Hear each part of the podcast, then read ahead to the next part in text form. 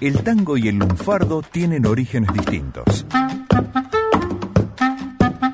Pero las raíces negras del primitivo baile del gotán y la sangre gringa del lunfa se pusieron en yunta un día creando una hermandad inseparable.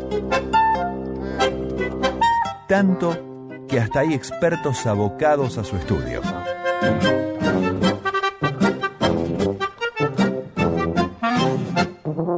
Por eso, y para que no te chamullen de grupo, los miembros de la Academia Porteña del Lunfardo llegan a la 2x4 y te baten la justa. Académica Susana Freire, ¿de qué tango vamos a hablar hoy? El Taita del Arrabal es el que nos presenta Gabriel Soria hoy. Hola, ¿cómo estás, Susana? Muy bien, Gabriel, ¿y vos? Muy bien también. El Taita del Arrabal que lo traemos de la banda sonora de una película argentina. Bravo. El tango es de 1922 y pertenece a José Padilla en música y en letra a Manuel Romero y Luis Bayón Herrera, que por ese tiempo Romero y Herrera eran socios teatrales, hacían, hacían teatro, viajaron juntos y después cada uno hizo su carrera en el cine argentino.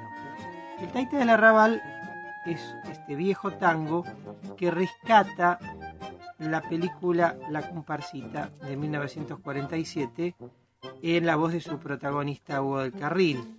Una película que dirige Antonio Montplet en ese año con un buen elenco. Estaba Ida Alberti, José Olarra, el gran actor José Olarra, y Nelly Darén, entre otros, con una, este, una historia de, ahí de, pasión y también de olvidos, de una amnesia que le ocurre a su protagonista, que es Hugo Carril, con lo cual le permite contar la otra historia dentro de la película. Pero en, la primera parte se muestra cómo las sociedades eh, de, principios de siglo no querían demasiado, no, no querían directamente los ambientes de tango ni el tango, por considerarlo cantado en lugares bajos, en lugares prohibidos para la sociedad, pecaminoso. pecaminoso. Entonces, en ese contexto, Hugo el Carril canta el Taita del Arrabal y eh, lo hace con la letra que escribieran Bayón Herrera y Romero. Vamos a tomar el título, El Taita del Arrabal. Acá hay dos palabras para señalar. Primero, la de Taita, que si vamos al, origen, que es el origen latín, sería tata, padre. Sería taita, ¿no? Por eso se lo utiliza en el sentido, o en una de, los, de las definiciones del, diccionario de la Real Academia Española, como una palabra que designa con voz infantil al padre. Bueno, sería la, designación buena de taita. También eh, se utiliza taita para definir al, al, algunos, algunas personalidades, por ejemplo, a Tránsito Cocomarola, bandoneonista creador de un gran estilo dentro del chamamé en la Argentina, se lo llama el taita del chamamé, algo así como el padre del chamamé. Claro, viene a ser como una jerarquía, ¿no? Una jerarquía. Un título. Pero en el, título para este tango y para esa época exactamente no, no es así, sino que acá se lo trata como un sujeto matón, fanfarrón, violento, o sea, taita en el sentido totalmente contrario a lo de padre, sería en el sentido de alguien que este, se impone a través de su fuerza. Y del arrabal, bueno, es precisamente es alguien que se impone en los lugares marginados de la ciudad, fuera de lo que, lo que puede decirse de la ciudad. Y aparecen, entre otros términos, en el tango, en un tango milonga, porque está cantado con el estilo de tango milonga, aparece Atorraba, por dormir, Botón, eh, mencionando a la policía, y después aparece en el final, en la última, casi última estrofa, eh, tres términos. Una es después de una champañada, que sería como una licencia que se toma ahí los autores, ¿no? Champañada sería como un festejo, este, un festejo de cabaret, ¿no? de noche de cabaret, champañada. Em, Taura, que lo podríamos equiparar al de Taita, pues valiente, bravucón, guapo. Y relucieron los bufosos, ¿no? Relucieron los rebolos. Ahí está la letra que canta Hugo del Carril con una maravillosa interpretación, muy al estilo de principio de siglo, pero con su gran voz.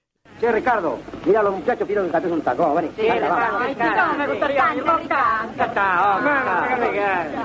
Vámonos. Sí, vámonos. No podemos hacerle ese desaire. Es él el que nos está desairando a nosotros. Pero papá, ¿qué tiene de malo? Hija, tú no puedes comprender ciertas cosas.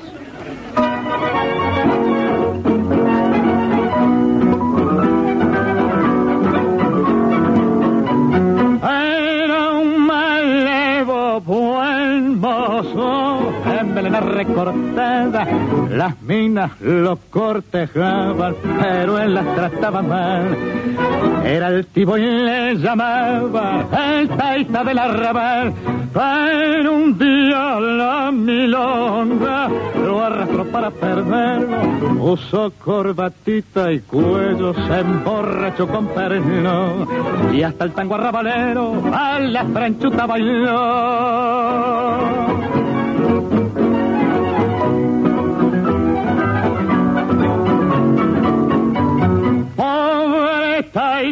Muchas noches viendo pado de morfina, atorrado en una esquina, campañado por un botón. Y el que antes causaba envidia, ahora daba compasión, hasta que al salir de un baile, después de una champañada, la mina que acompañaba con un taura se encontró. Relucieron los puposos y el pobre Taita cayó.